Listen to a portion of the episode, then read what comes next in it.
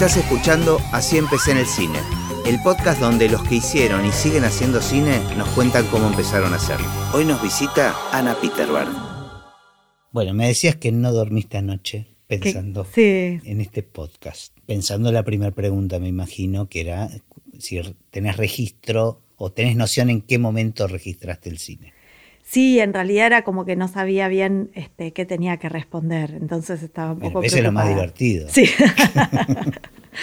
bueno, nada, eso, como que mm, tengo la sensación de que de, infancia, de tener como dos vertientes del cine que me llegaron eh, en esa época que me, que me impresionaron por supuesto lejísimos, imposible pensar en ese momento que yo me iba a poder acercar al mundo del cine, ¿no? Pero mi primer este, percepción fuerte fue eh, de chica que iba al cine de, mi barrio, al Dante de Avenida Almirante Brown, ahí en La Boca. Este, yo vivía en los monoblocks de Catalinas, pero era el cine del barrio, el Dante. También había uno en Olavarría que tenía un poco mejor programación, pero el más popular era ir al Dante, que había eh, programación de dos películas, la típica. ¿Pero había programación infantil? Y había infantil o había medio como familiar, había mm. era un poco por momentos bizarro. De hecho, yo creo que vi mi primer película de Pasolini ahí, porque, claro, porque era un poco excéntrica la programación, pero pasaba mucho Trinity, ¿viste? Ese tipo de películas. Amaba yo esas películas. Sí, sí bueno, Trinity. bueno, y yo iba con mis hermanos varones, este, si tenía suerte, capaz que alguna amiguita, pero. Y era muy así, muy de, de, pibes, el, claro. ¿viste? Muy. Bueno, Trinity en particular era como un, género masculino en esa época. Hoy queda fuera de contexto, digamos, decir algo así, pero. Sí, bueno, para mí, claro, para mí es, todo ese género yo consumí mucho porque mis hermanos varones mayores, yo me acoplaba mucho. Pero eh, igual eran películas divertidas, o sea, eran de aventuras, pero con mucho humor, ¿no? Sí, sí, totalmente. El tema es que los protagonistas eran dos varones, esa cosa mucho de como de, lo que se arma entre la dupla del lindo y el feo, el gordo y el flaco, ¿no? Claro. Y, mucho western. Mucho western, sí, y acción. Sí, sí, sí, Y después, por otro lado, mis papás cada tanto nos llevaban al centro a ver alguna de cine de autor. Ajá. Entonces, eh, al Cine América, eh, me acuerdo mucho de el de Callao me parece que era el América. Puede ser. Y el de, y el que estaba sobre. No, y el que estaba sobre Carlos Pellegrini, que no me puedo acordar cómo se llamaba, que estaba buenísimo, que era enorme. Ahí vi Old Chaz, vi este, no sé, alguna de Tim Burton, pero eso ya de más grande. Pero después me llevaban a ver alguna de Bergman, viste, cosas así como raras que ¿Y llevaban a todos los hermanos? Sí, sí, sí, era la salida en familia de repente que pintaba que había que ir a ver tal película. ¿Y tus viejos tenían un cierto amor por ese cine, digamos? Eh? Sí, mis viejos, mis viejos eh, eh, profesionales, no, no, no, no artistas, pero con mucha cultura de escuchar mucha música. Por un lado, sobre todo mi viejo, música clásica y jazz, mucho.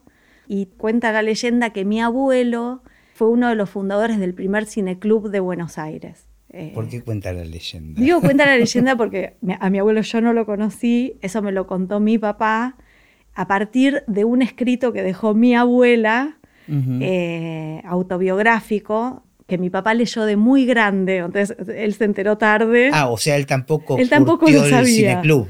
No, no, porque era en la juventud de mi, de ah. mi abuelo, pero te estoy hablando de los años 30. ¿Y acá en Buenos Aires? Acá en Buenos Aires, sí, acá en Buenos Aires y hay en realidad después como del grupo de Aldo Pellegrini, viste, de toda una corriente de... Mi abuelo participaba de, ese grupo de surrealistas, claro. que había pintores, músicos, y parece que habían armado este cineclub. Sí, bueno, de hecho, salvo que mi abuela lo haya inventado, cosa que no creo, porque va a Pero ser... aparte estoy pensando, un cineclub en los años 30 no debía haber mucho material, o sea, era una cosa muy vanguardista. Sí, sí, sí, sí, lo que llegaba... De hecho, después este, eh, mi abuelo tenía como mucha necesidad de conocer a Bretón, entonces pasó muchísimos años tratando de viajar para poder conocerlo y finalmente lo hizo como en los 50. ¿no? ¿Y qué hacía tu abuelo? Mi abuelo era psiquiatra, era... Ah, bueno, pero también en los años 30 ser psiquiatra era... Sí, bueno, mi abuelo era un personaje total. eh, él era médico, primero, viste como... O sea, primero era médico, supongo que clínico, pediatra, por supuesto, porque se instaló con mi abuela en eh, Ramos Mejía, que eh, puso un consultorio. ¿Era inmigrante o Eh, había nacido acá? No, era ruso, Ah. era emigrante, o sea, vino a los siete años a la Argentina. Y mi abuela era nacida acá en Argentina, santafesina, y venía como de la zona de Sunchales, judíos de Sunchales, así, ella era como re más pueblerina. De. Y mi abuelo sí, era, fue el único de los hijos que fue como, que hizo carrera profesional, que, que la familia decidió que era el que le tocaba. Claro. Y entonces armaron ese consultorio en Ramos y él se transformó como en un médico medio importante de la zona. Eh, después hizo homeópata, psiquiatra, era como Ah, bastante Muy, loco. muy de avanzada. Sí, sí, sí, era bastante también loco, además de avanzada. Se llevaba a los pacientes a la casa, cosas por el estilo.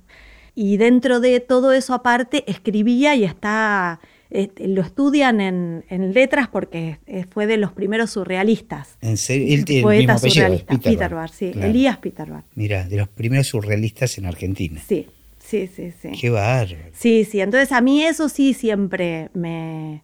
Para mí eso, sin saberlo del cineclub ni nada de eso, Te marcó. de Pero sí, mi abuelo, que yo no lo conocí porque yo nací después que él se murió, pero era todo un personaje que a mí me, re- me- me- estaba ahí, ¿viste? Como que estaban las cosas que había escrito, las dudas acerca de, de, no sé, como que profesaba el amor libre, ¿viste? Era como un delirio, entonces... Qué eh, loco. y, qué y tu viejo no hizo nada artístico teniendo un padre No, así. mi viejo fue psiquiatra, o sea, siguió la línea, Ah, siguió todos los parte, pacientes de su lado, padre, claro. claro. Pero siempre sí estuvo cerca de, del arte. O sea, tenía uno de sus mejores amigos era artista plástico y siempre seguía con el tema de la música muy cerca. Después mis hermanos se hicieron músicos. Y cuando nosotros nos dedicamos al cine, también mi viejo como que se empezó a, A meter. sí, a querer Mira, meter también, a mira. querer hacer películas. Bueno, ahora ya vamos a llegar a, esa Sí. parte. Y después, bueno, y después una, sí me acuerdo del día que vi, la, la primera vez que pensé que podía yo pensar En en que me interesaba el cine fue el día que vi Terciopelo Azul en la Lugones. O sea, me impactó como que dije, mirá lo que, pudo- lo que se puede provocar de sentimientos tan raros a través de una película. Los Y- climas linchianos, así. Sí, viste esa cosa que, que, que tiene Lynch. Aparte, yo tenía, no sé, 20, 18, 20, 18 años tendría. Y, este, y esa, esa rareza, sobre todo, Claro. ¿no? Como de sentimientos que no sabes como bien dónde ubicar, ¿viste? Como. Y eso me, me, me, me Te pareció. estimuló. Sí, sí, me pareció muy atractivo. Sí, sí, como provocador. Sí, ¿Y en qué momento empieza a aparecer el cine este, como... en mi vida.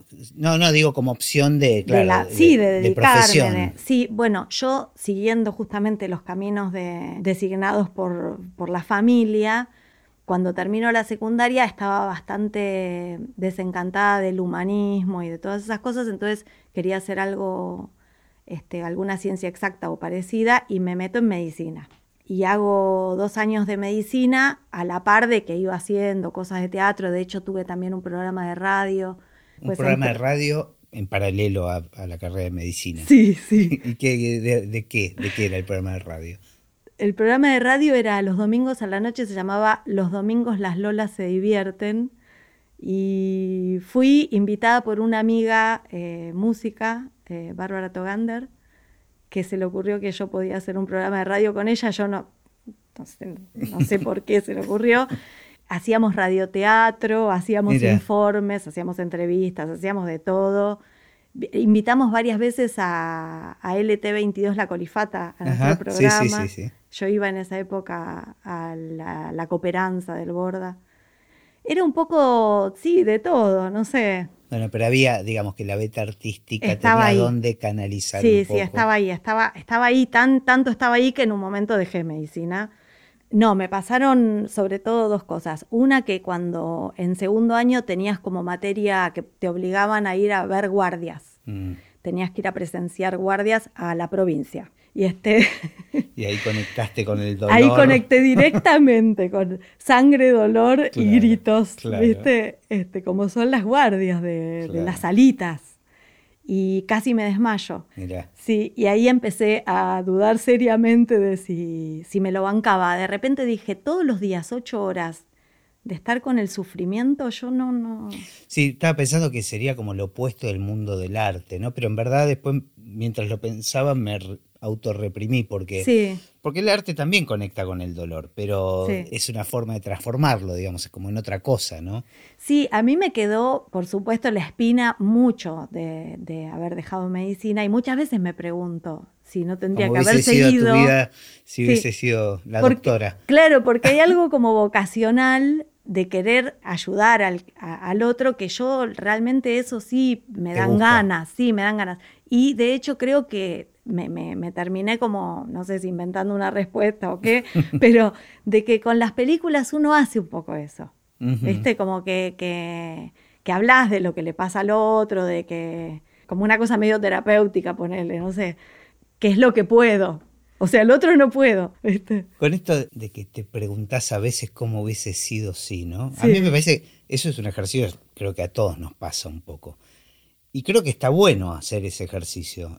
Creo que lo grave es si te lo preguntas todas las noches, ¿no? si te estás preguntando todas las noches qué hubiese pasado si hubiese tomado otra decisión, ahí está jodido. Pero me parece que ese ejercicio de decir cómo sería mi vida si hubiese agarrado este otro camino, está bueno. A, a veces para reafirmar justamente las decisiones que uno tomó, ¿no? Sí, es medio, también se vuelve como, como que en un momento te das cuenta de que ya no hay eh, vuelta atrás, ¿no? De que ya no, no da ir de vuelta. Y eso da vértigo. Sí, no, no me veo, ¿viste? Bueno, entonces, y ahí decidiste bueno, entonces, cuando dejo medicina, mi papá me dijo, bueno, este, entonces ponete a trabajar, querida, hasta que decidas qué haces con tu vida. Y en, enseguida me anoté para hacer letras, y como mi prima Albertina hacía letras, me empiezo a acercar más también a Albertina, que era vestuarista. Ajá. Y Albertina me, pasa una, me pasa un dato para presentarme para ir de meritoria a una película. Fui a una reunión con el chino Collado. ¿Pero ya este, tenías un interés en el cine o pintó esto y dijiste, no, vamos a ver yo estaba viendo si hacía letras, si hacía comunicación, si lo de la radio, si el teatro, venía haciendo teatro. Jugó el azar. Jugó el azar y la prima, ¿no? Sí, sí. No, bueno, pero podía haber, qué sé yo, Sí, seguramente. Tenía una propuesta con respecto al teatro. No, totalmente, es muy probable. Y, mm, sí, yo, o sea, yo venía haciendo teatro, hacía mucho danza, teatro, teatro, danza, qué sé yo, pero no me cerraba tampoco el teatro. Y bueno, fui ahí a la entrevista, empiezo a laburar y me ponen en el equipo de dirección. Eh, era la película que se llamó después Buenos Aires Plateada de Luis Barone. Años, ah, con Mausi Martínez, este, Ana Chelentano. Y el equipo de cámara eran dos brasileros, era este, Guerra, se llamaba el director de fotografía, y Marcelo, me acuerdo que era el foquista, y me empezaron a enseñar cine.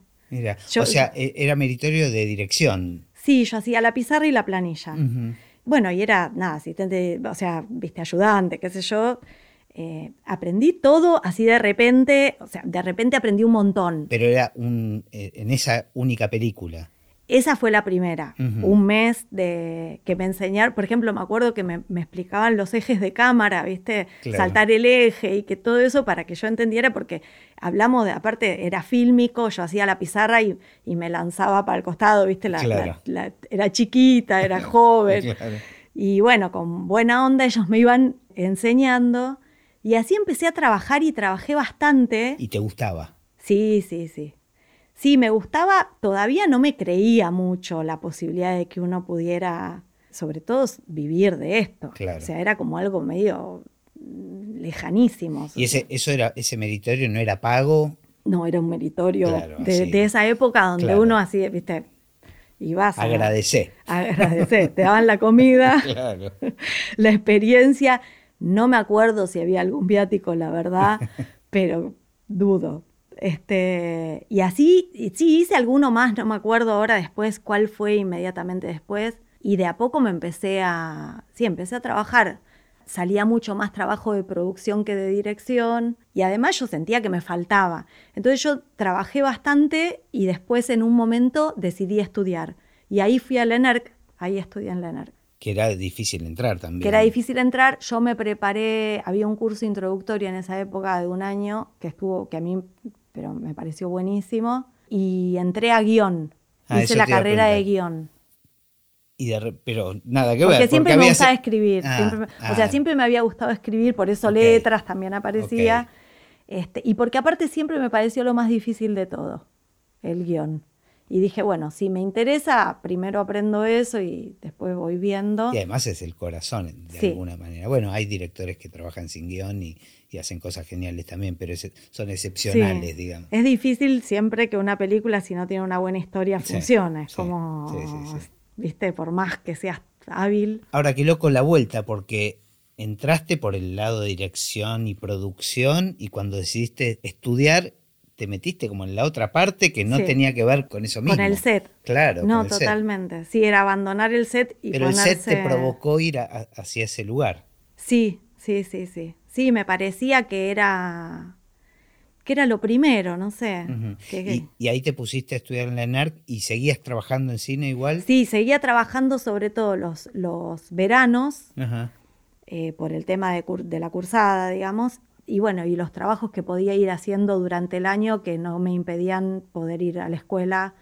Eh, entre ellos, un año, so- un año entero estuve en la película de, de Fabio que hizo de Sinfonía de, de un Sentimiento. Ajá.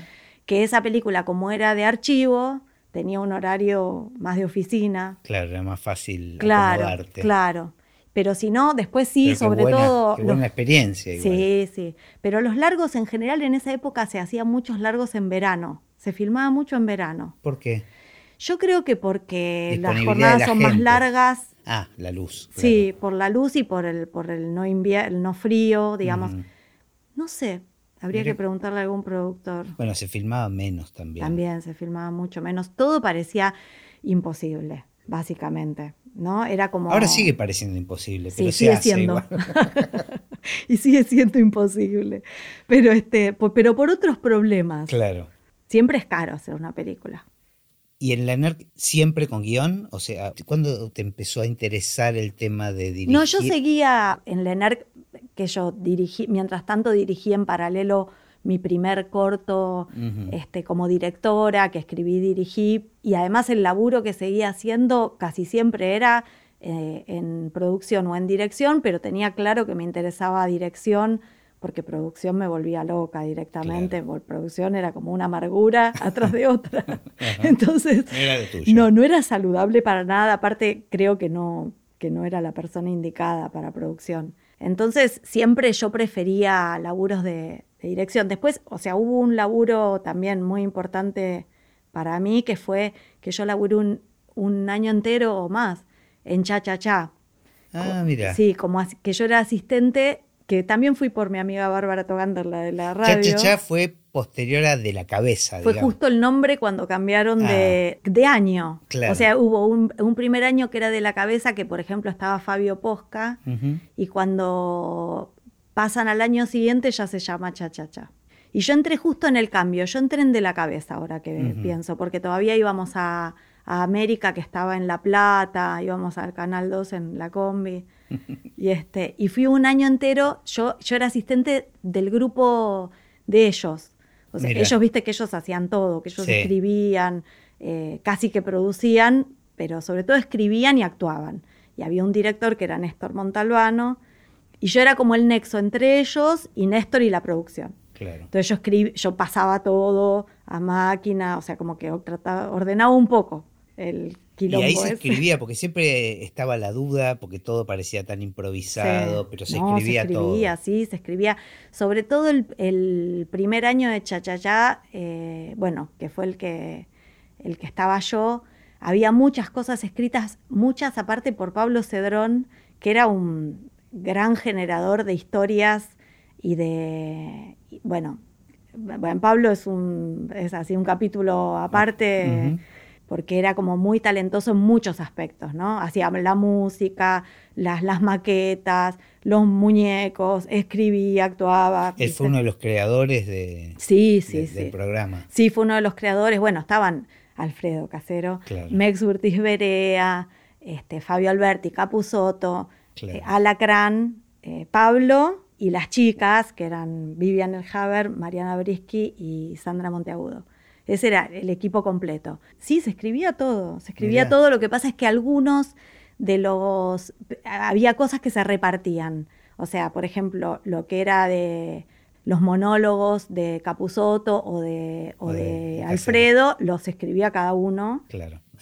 ¿Y cómo caíste en la tele? Bueno, por eso, porque... bueno, porque yo creo que no estamos tan divididas las... no, pero tal vez en esa época estaba más dividido. Sí, dividido como desde de hecho, creo que por suerte eso se fue como de a poco quebrando desde el imaginario, creo yo, más que desde la realidad, ¿no? este, yo caigo ahí porque me recomienda mi amiga Bárbara, que, con la que yo hacía el programa de radio. Después de eso, Mex era una mentora tuya, una especie de representante. Es como mi madrina, hermana mayor. Y Bárbara tocaba, eh, porque ella es música de jazz en esa época, y tocaba con Mex.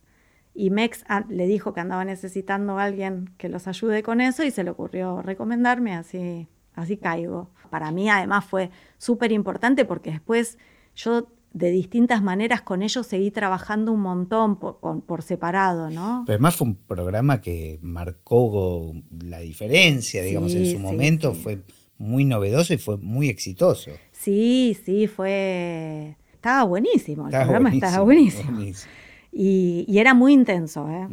muy intenso. Ellos, todos. Eh, Todos personajes intensos. Muy intensos. Y ahí mi prima era vestuarista. Ah, mira. Y en, en relación a la tele, a mí me abrió eh, también el camino hacia la tele, un poco cha, cha, cha. Porque después yo trabajé un montón en tele. Y después, obviamente, me costó un Perú que la gente comprendiera que si yo había trabajado en tele, podía trabajar en cine, claro. Sí, sí, el mundo de los prejuicios. Sí, no era un impedimento. ¿Viste? Como esa cosa de tipo, ah, vos perteneces al bando. Era más fácil al revés, ¿no? Si venías del mundo del cine, tenías como un prestigio para la tele, pero al revés. Al revés era, como... sí, sí. sí, sí.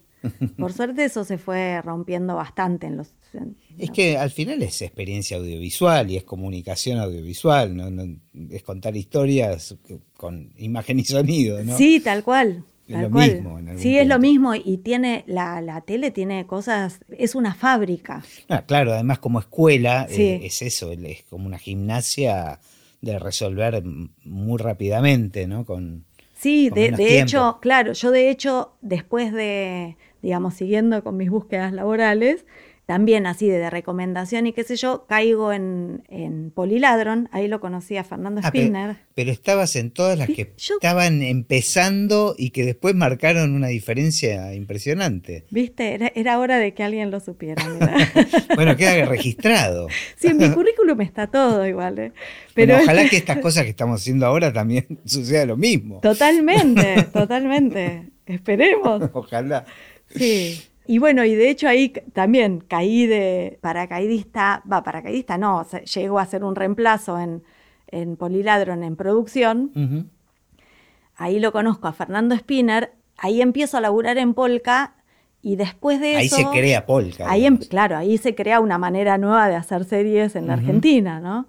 Y después de eso yo después laburé en La Sonámbula con Fernando y después no me acuerdo cómo fue que ah, entré a hacer un reemplazo de continuista eh, de vuelta en Polka y rápidamente escalé posiciones y me transformé en directora, que creo que soy la única mujer directora de, por lo menos de manera permanente. ¿eh? Creo que ha habido eh, chicas que estuvieron, pero así tipo más de un año dirigiendo. ¿Con qué, con qué serie, digamos? Ahí entré de continuista y laburaba, ahí entraba a Carola Cassini. Después de eso entré de asistente, hice todo gasoleros del primer año de asistente. Que fue la primera eh, la, diaria, la tira diaria. Y ahí cuando, se, cuando a fin de año me quedo dirigiendo un toque gasoleros porque el director empieza a ser campeones y después yo voy a ser campeones y hago todo el primer año de campeones. en el piso, siempre piso, switcher. Eh, no, y eso, eso es una escuela, pero una, así como, viste, oficio, o sea, una cantidad de escena por día. Claro, tira diaria. Sí. Y a todo esto el mundo del cine eh, que estaba en pausa. Bueno, yo a esa altura ya había terminado la, escuela de cine, creo. Claro. Sí, yo ya. O sea que en realidad yo quería hacer cine. Yo tenía clarísimo que quería hacer una película. claro. Sí. ¿Y, estabas escribiendo? ¿Venías escribiendo? Venía, venía escribiendo, pero no encontraba como. O sea, no llegaba como a. Bueno, imagínate lo que era laburar en Polka en esa época y dirigiendo, era, o sea, no tenías vida prácticamente. Entonces renuncié. ¿Y cuánto tiempo estuviste ahí? Dos años y medio, tres. Como directora estuvo un año y pico. ¿Y renunciaste con la intención de decir, quiero hacer cine? Sí, sí, renuncié con la intención de, irme de viaje este, y de escribir, de sentarme a escribir. Eh, iba a escribir mi, mi, mi primera película. Y ahí fue que nació Todos tenemos un plan que ahí fue eh, un personaje que fue muy, este, un personaje, un amigo, que fue muy importante, fue Javier Valentín Diment. Un amigo de la casa. Sí, porque en esa época vivíamos juntos. Ajá. Em, él se había venido a vivir a casa y... Mm, ¿Y ustedes de dónde se conocían? De, ah, de haber trabajado con Spinner. Nos conocí, mira, tuve la suerte y el honor de haber trabajado en el otro lado, ¿viste? El programa de Polo Sequi. Y ahí lo conocí. Otro hito, claro, total. Sí, ahí lo conocí a Javier. Ahí, me, ahí yo laburaba con Laszlo, en realidad. Eh, un tiempito nada más trabajé yo. Ahí empezó nuestra amistad. Eh, Javi ya lo conocía a mi hermano de otro laburo. Bueno, y después la vida. Lo, fue, el viento lo fue amontonando. Sí, sí, nos amontonó tanto que en ese momento ya vivíamos juntos. Okay. Y entonces yo empecé a escribir y bueno, charlaba mucho con, con Javi, escribía y escribía y, y este y, me llevó mucho tiempo. ¿eh? Y él te hacía evoluciones de, sí, guion. sí, sí, sí. Y de hecho, bueno, fue un, un, guion que hasta que, desde que yo empecé a escribirlo hasta que lo filmé, pasaron ocho años fácil. Qué increíble. Yo no sé, a, a, mí me produce mucha admiración eso, porque ¿Cómo haces para sostener el interés en un cuentito de una hora y media? No, cambió mucho, cambió mucho desde que lo empecé hasta que lo filmé. Eh, en un momento, sobre todo, como que hubo un quiebre donde pasó a ser otra película, ya habiendo habido presentado una primera versión en el Inca que, que había quedado suplente en un concurso, no sé pero qué. Que no salió. Pero que no salió, después pasó otro tiempo, porque en el medio de todo eso, bueno, yo seguía trabajando, viviendo, haciendo cosas. ¿Y qué interés particular tenías en esa historia? ¿De dónde venía? Sí, ya no me acuerdo. claro, mucho tiempo. Sí, no, tiene que ver mucho con, con algunos temas que después yo encuentro que se van reiterando en cosas que me interesan. Tiene mucho que ver con, con esto de preguntarse qué es lo que hubiera pasado si, como la idea de estoy segura que esta es la vida que quiero y qué pasa si elijo que cambie. Con mucho de eso también tiene mucho que ver con la locura o con llegar a extremos de donde no sabes cómo se, tuercen las cosas y cómo salís de ahí, ¿no? Y también con el gusto por, el cine negro, creo, ¿no? Y por. Después, aparte escribiendo, empecé como a. investigué mucho sobre el tigre y, fui mucho al tigre a, conocer a la gente que vive ahí eh, fijo, digamos, todo el año, qué sé yo. Y empezó a aparecer, bueno, muchas más cosas, pero era como una mezcla entre esto de los personajes que vienen de la ciudad y esos mundos, creo. y qué loco, ¿no? Porque me imagino que siempre esto uno lo puede decir mirando para atrás y viendo el mapa, pero tal vez todos esos ocho años que tardó en salir el proyecto, si hubiese salido en otro momento, no se hubiesen dado un montón de condiciones. O sea, obviamente. Evidentemente las cosas salen cuando tienen que salir, sí, Imagínate. Yo soy muy creyente de, eso que acabas de decir y también del azar. Sí. Pero confiar en el azar, tiene que ver con la confianza en el azar. Sí, sí, y que uno tiene que estar listo para que cuando el azar eh, aparezca, las cosas eh, hayan hecho su proceso, su maduración, su este, estar convencida, ¿no? Hay mucho de eso que, que yo creo que es cierto que tardamos mucho en hacer las películas, pero también es cierto que muchas veces ese tiempo juega muy a favor de las películas. A veces no, ¿eh? Sí, no, pero en general, no, hay veces que son insalvables, no importa cuánto tiempo. También, es este, claro. pero no, yo creo que en general el tiempo siempre juega a favor de, ayudar a madurar una idea o pulir un guion, ¿no? Sí, sí, a veces lo que sí también sucede es que a veces por por la dificultad de hacer las películas, uno le va tratando de encontrar la vuelta, le va tratando de, y al final se termina deformando, ¿viste? Porque entre que achicás una cosa, le cambias la otra, le cambias el tono, se cambió de estación y no sé qué, ¿viste? Al final. Sí, pero tal vez no, sé si eso tiene que ver con el tiempo o con los recursos las posibilidades. Tal vez uno achica por, por falta de presupuesto o por, eh, por apuro para filmar. sí, pero no es por el tiempo, es verdad. Claro. Es verdad. Me parece que el tiempo. Eh, Siempre juega a favor. Sí, digo, ayuda a madurar. Sí, sí, sí, eh, sí. Bueno, ¿y cómo fue todo ese proceso entonces? Largo. este, y bueno, fue un proceso eso, digo, muy largo. Yo en el medio fui madre fui a vivir un año a Chile trabajando, o sea, me, me pasaron... ¿Trabajando en cine en Chile? no, en televisión ah. también, haciendo este, una sitcom, en dos sitcoms que hice allá, eh, que, fue, que fue una gran experiencia porque trabajar en otro país, con otra gente, está buenísimo. Eh, bueno, pasaron un montón de cosas y en un momento que ya no aguantaba más esperar de... Querías hacer la peli. Quería hacer la peli, me puse a escribir otra y la empecé a filmar.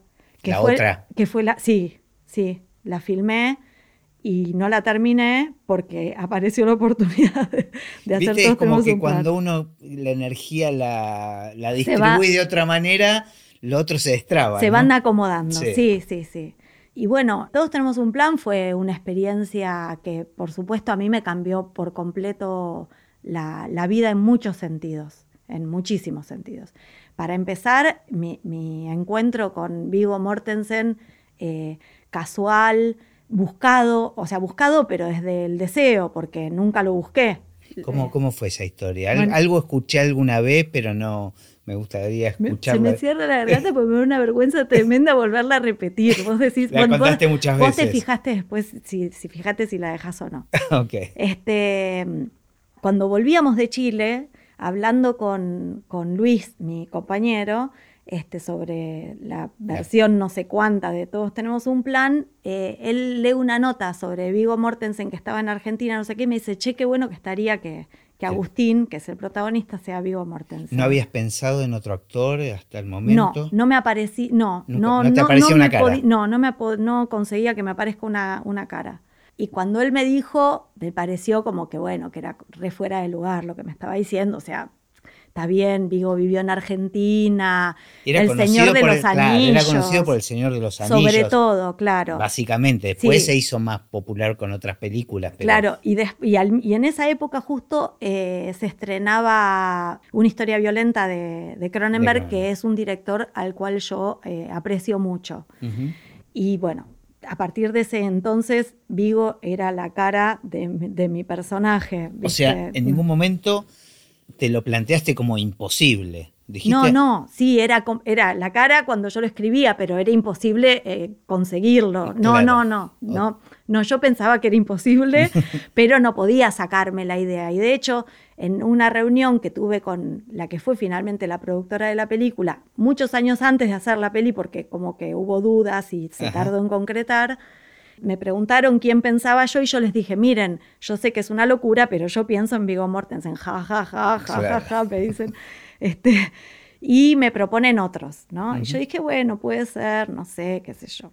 Eh, bueno, finalmente pasan los años y un ah, pasaron años desde que apareció la idea de que sea... Años, sí. Ah, no puedo creer, yo pensé que fue todo porque él vino acá y... No, no, no, ah, pasaron años, mira, pasaron años y después yo presento... Eso tiene que ver con algo de la intuición, ¿no? Es como que yo creo que en el arte hay algo... No sé, la intuición creo que es algo que no está lo suficientemente estudiado, sí. Pero algo sucede. Puede ser, puede ser. Y que en el arte se manifiesta tal vez con más claridad. Sí, puede ser, puede ser. Es un medio, me parece, para que, para que esa, ese tipo de, de energía aparezca, ¿no? Claro, pero es como que la ciencia y la, y la educación no le dan mucha pelota. No, no es verdad. Y yo creo que sería Sí, interesante, o por lo menos fomentarlo, ¿no? Como, como no una cosa esotérica, sino que hay algo que sucede. Sí, totalmente, sí. Está bueno lo que decís de eso, del arte, porque es como, pareciera como que fuera en paralelo, como si no pudiera tener, pero es verdad que para mí, digamos, como que cuando te surge una historia, muchas veces lo que querés contar tiene que ver con algo como muy profundo que no sabes explicar necesariamente con eh, racionalmente. ¿viste? Y, y ahí se emparenta lo como lo espiritual, por Lo llamarlo alguna sí, o lo intuitivo, sí. digo, algo que, que, ex- que- que excede lo racional, digamos, ¿no? Sí, y que tiene que ver con el tiempo, ¿viste? Con el futuro y con el pasado. Hay algo de eso que, que creo que todavía no comprendemos, pero que hay una conexión temporal Sí, sí, con sí. el futuro también. ¿viste? Sí, es cierto que mm, van rarísimo, ¿no? Y este, bueno, pasa- pasaron los años, eh, yo con el, el guion gana un premio, así como que es un premio que, que está buenísimo, que es del Julio Alejandro, y que además es importante como dentro del mundo de los guiones.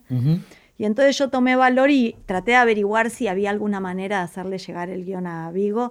Me, un amigo me recomendó que hable con Susana Jiménez porque lo había entrevistado. Y entonces desistí. Dije, no, bueno, ya fue. Hasta que un día me lo cruzo en la puerta del Club de San Lorenzo porque yo llevaba a mi hijo a natación.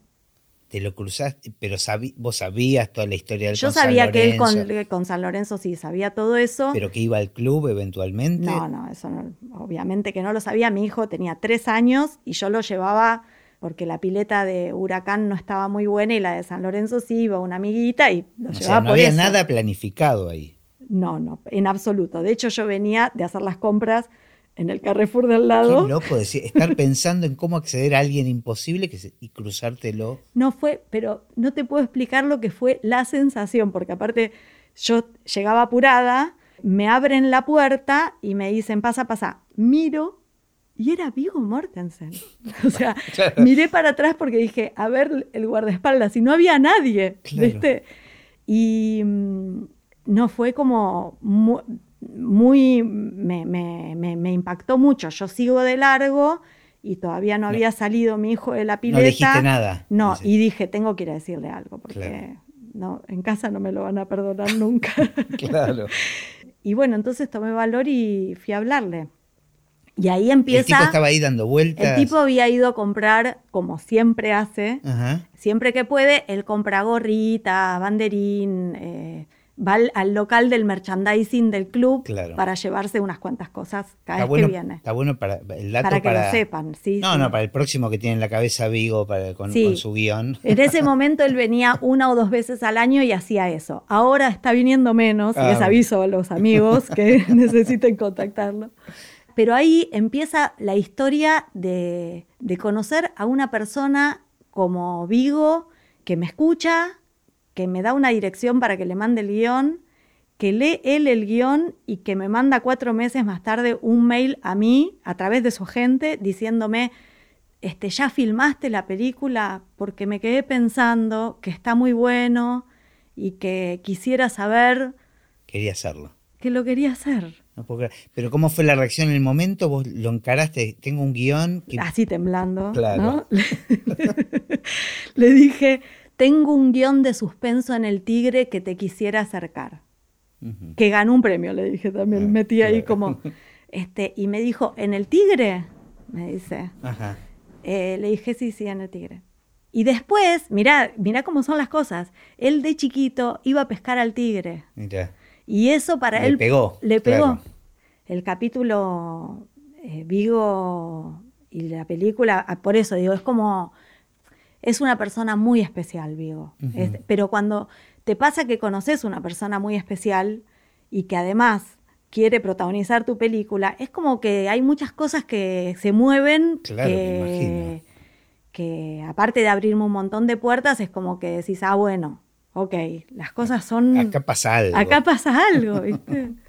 y está bueno saberlo, Claro. ¿viste? Sí, sí, sí. Que Después no, no, no vinieron eh, todos a golpearme la puerta.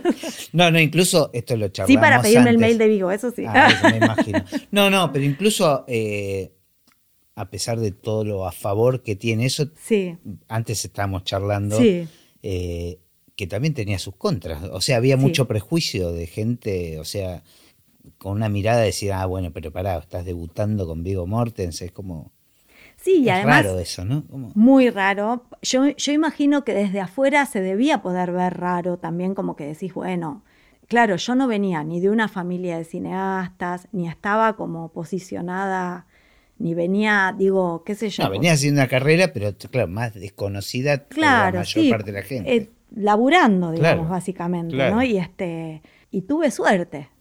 Tuve suerte, o sea, está bien, escribí un guion que me esforcé igual mucho, es, ¿eh? como que venís con mucha suerte, entonces uno empieza a dudar, digo, de... Trabajé. al- claro, algo, Sí. algo, algo sucede para tener muchos acontecimientos Fortuitos. fortuitos, Sí, digamos. sí, bueno, eso, eso justamente a mí me decía Vigo. O sea, hay que tener suerte, pero hay que estar preparado, ¿no? Claro. Este, por ejemplo, una de las cosas que, que Vigo siempre rescataba eh, en relación a cómo nos juntamos nosotros, pero en general, que él habla mucho, es de la suerte. Claro. Digo, no alcanza con, con el- la Con famosa meritocracia. No, obvio, obvio, obvio, Eh, obvio que el azar, pero coincido mucho con esto de decir, todos estamos sometidos a una cuota de buena suerte. Sí, sí. El tema es estar preparado para saber aprovecharla, saber Sí. verla, estar dispuesto a encarar esa Sí, y animarse también, Eso, ¿no? eso, Sí, sí. animarse porque eso también, imagínate el nivel de, o sea, pasé,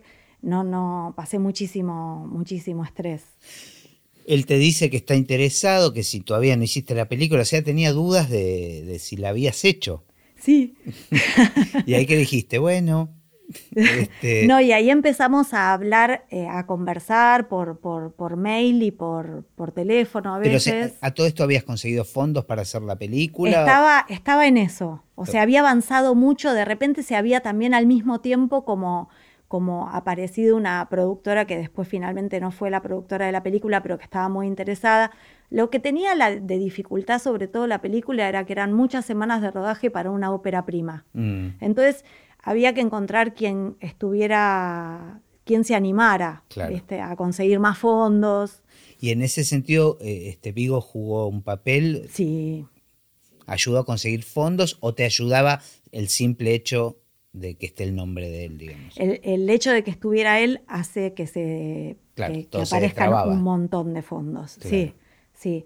A, a un costo muy alto, hay que decirlo. ¿En qué sentido? Y que, que yo tuve que dialogar y discutir con mucha gente muy poderosa. El guion, por ejemplo. El guion, la edición, Mm, eh, este, la logística, la- el lanzamiento de prensa. Bueno, que hay un montón de cosas donde directamente quedé apartada. Claro, me imagino. eh, eh, no podía y en otras opinar. pudiste negociar. En otras negocié muchas en, eh, gracias a que Vigo pidió ser coproductor para poder Opinar. defender la película Qué bueno. y defenderme a mí Mira, esa fue como la directora. postura de él. Sí, sí, y defender mi corte. Qué genial. No, es como, ten- tenía el rey Aragón. claro, porque digo, te podría pasar con, con- con alguna este, figura así del Star System que sea al re- que te juegue en contra también, ¿no? Que quiera opinar Sí. y que tenga una opinión muy distinta que la tuya. Sí, sí. No, no, por eso digo, de hecho, como es la película finalmente, es muy, muy parecida al guion de rodaje. Mira, Eh, algunas cosas sí, que yo salieron un par de escenas, pero mm, O sea, donde más tuviste que ceder excedía a lo artístico, sino más tal vez que ver con, con el no, lanzar- no, también sí, digamos, sí, sí tuve que ceder cosas en el guion previamente al rodaje, porque también a mí me pasaba, aparte, era como, tipo, no quería hacer enojar al rey Aragón. Claro. Si yo, si yo, si, si yo este, tenía que pedirle ayuda a él, eh, trataba de demorarlo lo más posible. Claro. Y, y a mí me costaba mucho, eh, te, te digo que para, o sea, cualquier ópera prima en esas circunstancias, eh, defender cosas se vuelve muy difícil, muy difícil, porque aparecen intereses muy diversos que muchísimas veces no coinciden con los tuyos. Eh, no es el equipo que vos elegiste necesariamente para tomar decisiones artísticas, eh, creativas y, de fondo, ¿viste? Que son las más importantes, digamos. Y se ponen por delante intereses que no tienen que ver con la película, que tienen que ver con otras cosas, con cuestiones eh, desde comerciales hasta cuestiones laborales, de, poder, de todo. ¿viste? Entonces, no, es, no, no creo que, sea lo que se pueda convenga recomendar en una escuela, tipo empezar por ahí. No, bueno, pero es como se dieron las cosas y, por supuesto que tiene un montón de cosas positivas. ¿Cómo fue el trabajo con él? ¿Trabajaste, este, ensayaste? Sí, sí, ensayamos bastante. ¿Se metió mucho en el guion? Sí, se metió mucho en el guion. Aparecieron cosas también eh, propuestas por él en el guion. No, a mí una cosa que, o sea, que otra de las que me sorprendió de él es que cuando nos conocimos personalmente, pues todavía no había, o sea, aparte de ese encuentro, no habíamos... Era todo por mail. Después era todo por mail hasta que un día me dijo, voy, pasado mañana y ya se sabía escenas, digo. Eh, ya se sabía escenas, diálogos. y este... Y él así como que labura mucho, es muy, muy laburador, ¿viste? Muy trabajador de del personaje, eh, físicamente, del lugar, un compañero más del equipo y a veces el que más le pone el cuerpo, muchas veces. Y con todos ensayé, con todos los, o sea, con todos ensayé, ah, con algunos por separado y con otros en conjunto, según estas cosas de, de las distancias de los viajes y los que estaban y los que no. Estoy pensando en la aparición de Sofía ahí, ¿no? Que es como el, otro extremo, ¿no? ¿Era la primera película de Sofía? Eh, no, había hecho, había protagonizado una de Subiela que yo vi antes y este y había hecho también una de Rafecas ah. que era una más del grupo. De, claro. Este, Pero digo una decisión muy jugada de poner a alguien con muy poca experiencia, con un montón de, prejuicios a la hora de, hacer un, sí, fue una, película de autor y teniendo a Vigo, me imagino los intereses ahí, las discusiones ¿no? que se han armado. Sí, sí, hice un, hice un casting y Sofía accedió a hacer el casting, como otras actrices también accedieron, un casting muy chiquito, así, con cinco, cinco, actrices eran. Y después de, hacer el casting fue así como, no tenía dudas de que era Rosa, era, o sea, era, era Rosa, no tenía yo no tenía ninguna duda, había que convencer a un montón de otra gente más porque no era como el prototipo de la chica eh, de la isla. Claro. Viste que. ¿Y te costó ahí convencer a los demás? A algunos sí, a otros no tanto. Eh, seguramente tenía que ver con tu propio convencimiento, ¿no? O sea, si vos tenías tan claro que es, ella era el personaje, seguramente eso te ayudaba a defenderla. Sí, en ese sentido yo soy como muy, eso sí hay que reconocer que soy como muy cabeza dura, ¿viste? Entonces sí, es verdad que medio que no aflojo. Claro. Esa no la Imagínate que, claro, aparte estaban las abejas, había un montón de cosas que todo el mundo era como que miraban y me decían, ¿te parece? Y este, no, y Sofía yo creo que fue un, fue un hallazgo para ese personaje. A mí me, y me encantó trabajar con ella y es cierto que Vigo y Sofía eh, tienen como métodos de laburo muy diferentes, casi opuestos. este, ¿En qué sentido? Que Sofía es todo, viste esto que yo decía de que de cómo labura Vigo y no sé qué, Sofía es todo lo contrario, Sofía más intuitiva. Es muy es su es pura intuición, o sea, hay presencia, es el presente. Ella funciona en el en cuando decís acción. Claro. Ni siquiera en el ensayo vas a ver eso, ¿viste? Claro. Entonces era como muy de, laburo personal en el momento, de entenderse. Bueno, ¿y cómo siguió el proceso de la película? ¿Empezaron a ensayar? ¿Empezaste, definiste el casting primero? Sí, bueno, ahí también el, otro personaje que, costó muchísimo este, decidirnos y encontrarlos, eh, que, para mí también es un re gran acierto, fue eh, a Fanego en Para Adrián, porque estaba escrito en el guion, era como si te dijera un hombre grandote, gordo, como nada que ver. Y con, este, con Walter Rippel, que era quien hacía el casting, no podíamos terminar de, encontrarlo. Hasta que, y había, en algún momento había aparecido la idea de Fanego porque era el cuñado del asistente de Walter y estaba como dando vueltas. Y en un momento yo le dije, bueno, hagamos una cosa, a ver si lo conozco, porque yo no lo conocía personalmente, a ver qué pasa. Pasémosle el guion a ver si le interesa y veamos qué pasa. Y leyó el guion, nos juntamos a tomar un café y fue así como tipo, porque lo primero que me dijo Dani fue, a mí me parece que yo no tengo que hacer Adrián.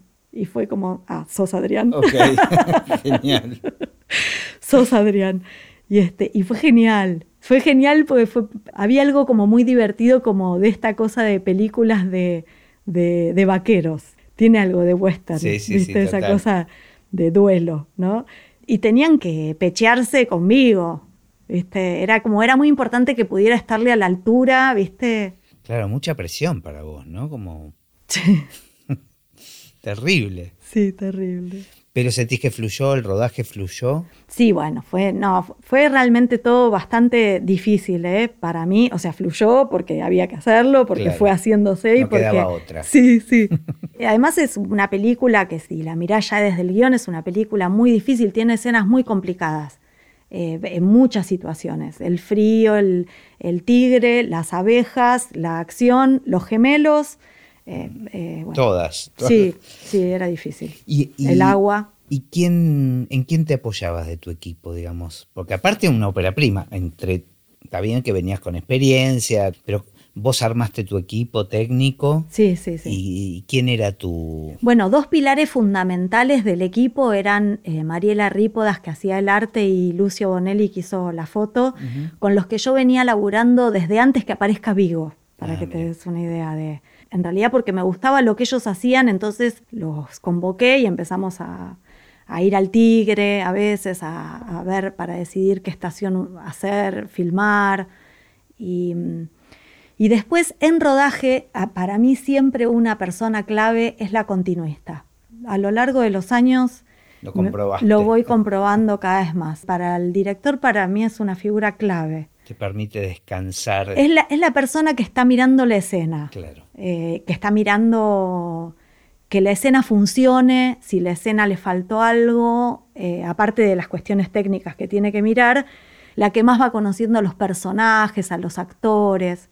Y en el momento del rodaje a mí lo que más me importa es eso que pasa ahí, ¿viste? Digo, como yo tengo que estar pendiente, ¿viste? Que si justo la cámara se detuvo, que si no entró el micrófono, todas esas cosas. Además de si la escena está funcionando.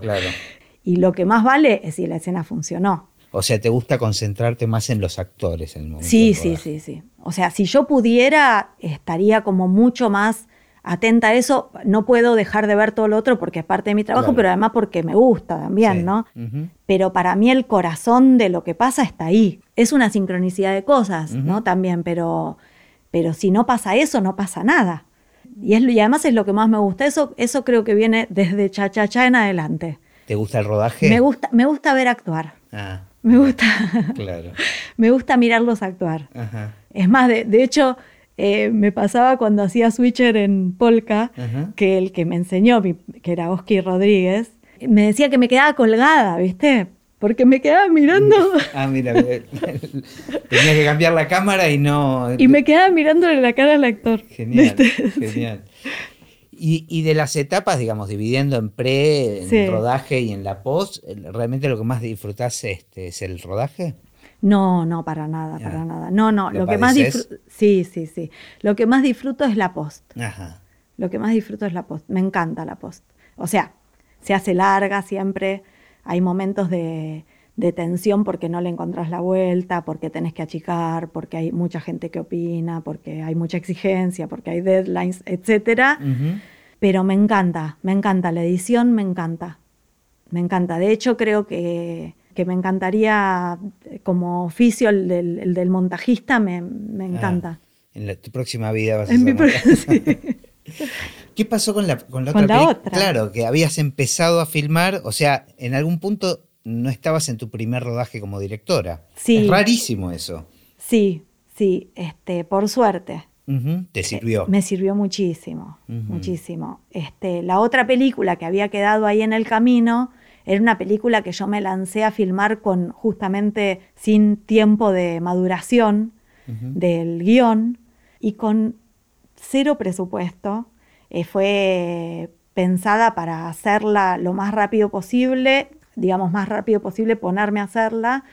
Por lo tanto, yo tenía una plata que me había ganado del premio de Todos tenemos un plan que decidí invertir para la filmación y fue hecha así a pulmón por eh, entre amigos. Que ¿La llegaste a filmar toda? sí. Ah, había eh, filmado toda. Había filmado, como, hice como dos pequeñas etapas, eh, una más larga al principio, después paramos, creo que, sí, paramos unos meses y después hice otra muy corta. Pero lo que filmaste de esa peli ya estaba adentro. Claro, ya estaba antes de empezar este, Todos tenemos un Sí, sí. Y, me, y no me acuerdo si no había llegado. Y había empezado algún montaje. Claro, entonces ya tenías la experiencia de estar dirigiendo. Sí, era. Lo que pasa es que la otra era. Más chiquita. Sí, era como si te dijera. No vino el asistente de dirección, la vecina de al lado dice que no podemos ir, o sea, eh, eh, era como una experiencia muy diferente. este, y, sobre todo con, un guion, eh, eh, Alptraum se llama esta película, un guion que, yo terminé de encontrar en el montaje y que era muy arriesgado en muchos sentidos. Era muy, se proponía ser experimental la película. Entonces era un camino completamente distinto. además, por momentos toca como el tono de la comedia, por momentos es más de terror, era otro camino, con actores eh, de teatro, eh, no actores acostumbrados a hacer audiovisual. Así que bueno, era como una experiencia, pero que no era necesariamente... Sí, bueno, pero... sí, no era un entrenamiento para esa, era otra cosa. ¿Y esa película la terminaste montando después de estrenar Todos tenemos un plan? Sí. Ah. Y, demoré mucho tiempo porque la monté con, Luis, con mi pareja en casa, que Luis eh, es el montajista, eh, conmigo muy encima, digamos, muy encimados con los chicos. Y esto que como que realmente fue como una reescritura de muchas cosas en el montaje. Para mí fue una experiencia. Pero ahí también el tiempo jugando a favor, ¿no? O sea. Ahí no tenía fecha de entrega. No tenía fecha de entrega y, tenías un, material de decir, bueno, ¿qué hacemos con esto, no? Claro. Este, y era mi empecinamiento por terminarla. Nadie me pedía que la termine, salvo mi compromiso con la gente que había hecho la película, que realmente yo lo sentía. Claro, claro. Y con la película. Pero bueno, entonces volvamos un poquito para atrás. ¿Qué pasó con, con... Cuando salió Todos tenemos un plan. Claro. Bueno, yo quedé con la cabeza como dando vueltas mucho tiempo porque de hecho aparte toda la postproducción fue planteada al principio iba a ser como un mix entre Argentina y España y por un problema con el primer montajista terminó siendo toda en España. Yo tenía dos chicos pequeños y hice toda la postproducción en España, yendo y viniendo, pasando mucho tiempo sola allá, con la presión de todo esto, que se sumaba las opiniones de Fox en la distribución. Claro. Y había un deadline, digamos. Sí. O sea, tenías una fecha de estreno. Sí, había fecha de estreno y había, y había muchos requerimientos. Ahí sí sentí que la película era más grande de lo que yo quería porque sentarse a, a discutir con, en mi mal inglés, con una persona de Fox que viaja a España para discutir conmigo, la verdad que era como muy intenso, muy difícil, muy, muy difícil eh, emocionalmente. Después de eso vino el estreno que el, día del estreno yo no podía creer lo que sucedía. Parecía que era que jugaba Boca River. Claro, era, porque claro, tener a Vigo, la prensa que, una locura, eso. Una locura. No sé, 100 fotógrafos sacándome fotos así sin parar. Yo no, era como que me daba entre risa. No, no era. Era una cosa, claro, muy extraña, ¿no? Muy extraña. Sumado a que mi mamá y mi papá veían cómo las escenas horripilantes que yo había pensado algún día en hacer, que eran entre sangrientas, monstruosas. Bueno, eh, mis hijos, que aparecen en la película también, bueno, eh, mis hijos no la vieron ahí en ese momento. Y después de eso ¿Y cómo fue el me estreno? iba a Toronto, a Londres, a no sé Claro, dónde. la, la película además era festivalera, digamos. Sí, y aparte teníamos previstos estrenos internacionales como de, de- porque estaba Vigo, que tenía Claro. su agenda para el lanzamiento de la película, que era ese momento, que, que ¿Comercialmente le fue bien a la película? comer- sí le fue bien, sí le fue bien, pero no fue eh, el secreto de sus ojos. Claro. ¿Por qué no es el secreto de sus No, no, ojos? claro. Aunque sea de los productores del secreto de sus ojos, que fue como se promocionó.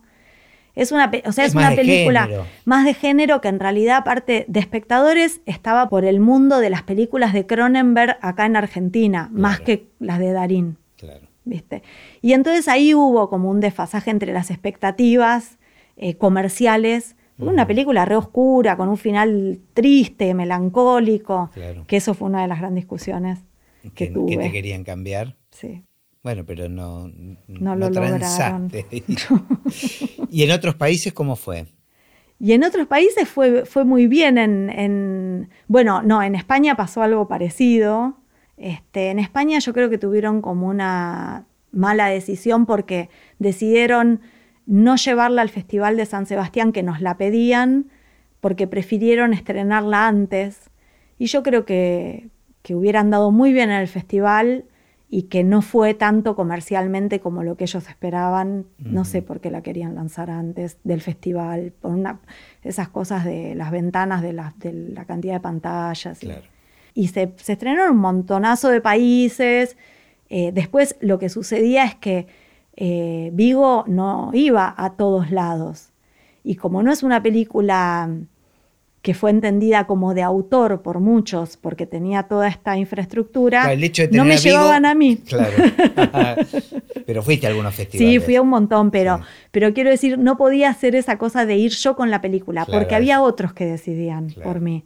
Y eso fue durísimo. Como que se te fue de las manos. Sí, o sea, sí. gracias a Vigo se abrieron un montón de puertas, pero también la peli se te se, escapaba. se me escapó en ese Claro. sentido. O sea, sí, se me escapó. Claro. Y, y quedé como dando vueltas. Entonces, después de eso, sí me sirvió mucho meterme también en el montaje de Albtraum, que era como el mundo opuesto, Claro, claro. pero de- con un nivel de libertad. Claro, eh, era disfrutar todo lo que no pudiste Sí, hacer. y de investigación Y al revés, o sea, y después de... de- de. Cla- claro, me cuesta pronunciar. Sí, sí, ese es, es- Un normal. problema que... Al patrum, le dicen Claro, muchos. Eh, ¿Pensaste en volver a trabajar con Vigo o quedaste tan dañada, digamos, de, de- Sí.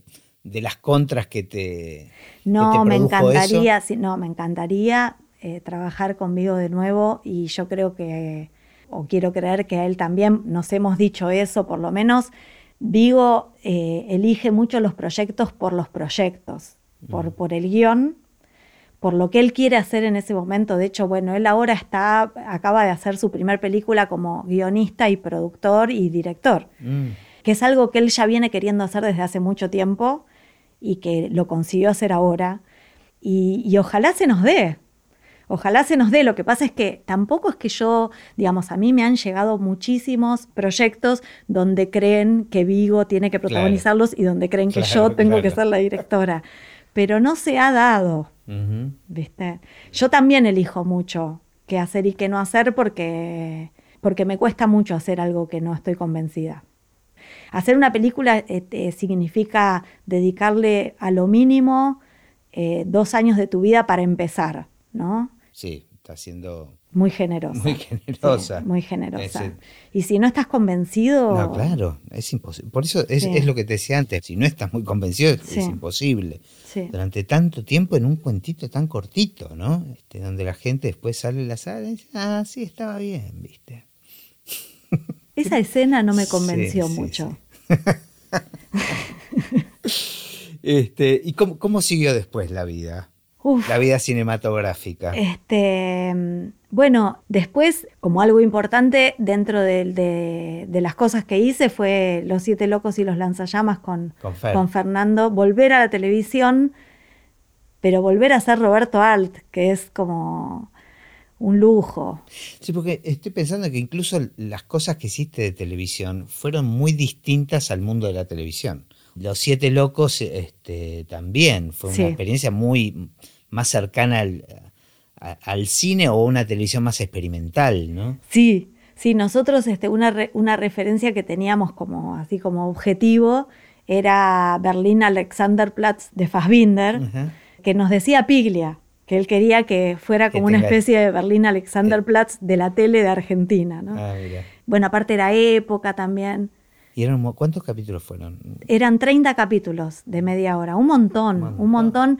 Y además es una obra muy, muy profunda, muy durísima, eh, muy también experimental, muy extrema en sus jugadas, de vanguardia total. Imagínate que entre lo de la, guerra química, eh, digamos, tiene como la conspiración, tiene un montón de cosas que el genio de Art eh, plasmó, dejó ahí, ¿no? Y el desafío encima de hacer época en la televisión pública, casi toda filmada dentro de la televisión pública, con el equipo de la televisión pública y, y codirigir, ¿no? Codirigir con Fer, que, bueno, Fernando me convoca porque él en ese momento era el director artístico del Festival de Mar del Plata y no iba a poder hacerla solo y se le ocurrió convocarme. Nosotros, bueno, veníamos laburando juntos en distintas cosas, pero nunca habíamos codirigido para nada. Y fue genial, fue genial. ¿Y hay que se dividían? no, hacíamos medio todo juntos. Ah, mira, mira qué loco. Sí, digamos, hubo momentos donde tuvimos que dividirnos también por esto que, que, Fer tenía que ir a hacer a Mar del Plata, ¿no? Claro. Pero las decisiones las tomábamos todas juntos. Y las, y las cosas más importantes las cuidábamos de, estar juntos. ¿Y funcionaba eso? Sí, súper. De hecho, queremos volver a, trabajar juntos. Sí, sí, nos encanta, nos, nos, nos, nos, gusta mucho. Después de, Los Siete Locos, eh, nos gustó tanto que decidimos con ese material hacer una reedición y transformarlo en un largometraje, que fue todo un proceso larguísimo que hicimos eh, generando un seminario abierto del que participaron 30 guionistas, directores y montajistas que opinaban y que íbamos armando según eso y transformamos eh, el material de 15 horas en una película de dos horas. Qué bueno. Sí, que es que todavía no se estrenó en pantalla porque salió ahora en cuarentena en, el canal del CCK.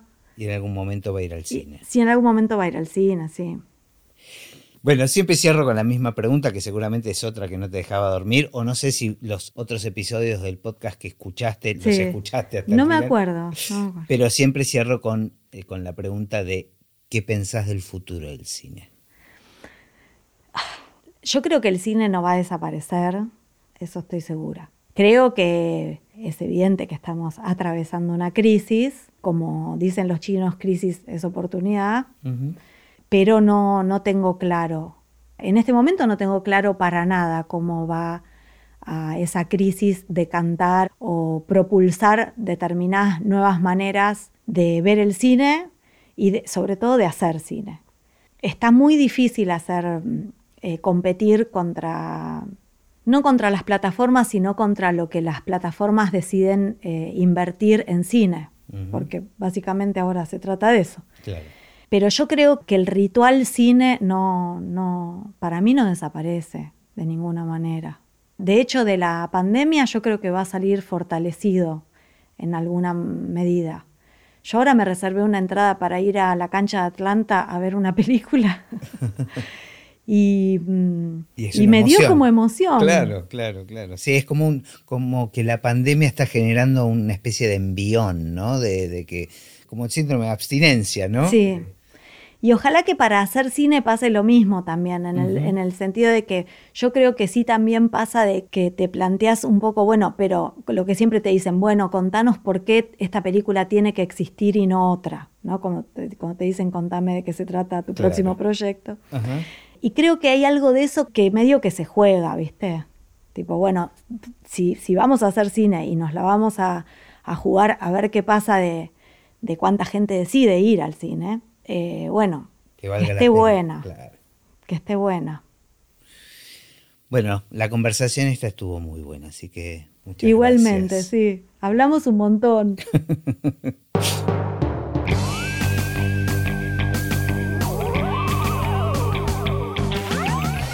Y así terminó esta conversación de Así empecé en el cine. Mi nombre es Gustavo Pomeranek y espero que la hayan disfrutado al menos un poco de todo lo que disfruté yo. Recuerden que se pueden suscribir para escuchar todos los episodios que vamos subiendo en asíempecenelcine.com. También nos pueden buscar en Apple Podcasts, en Spotify o en cualquier otra aplicación de podcast. Los espero en el próximo. Chao.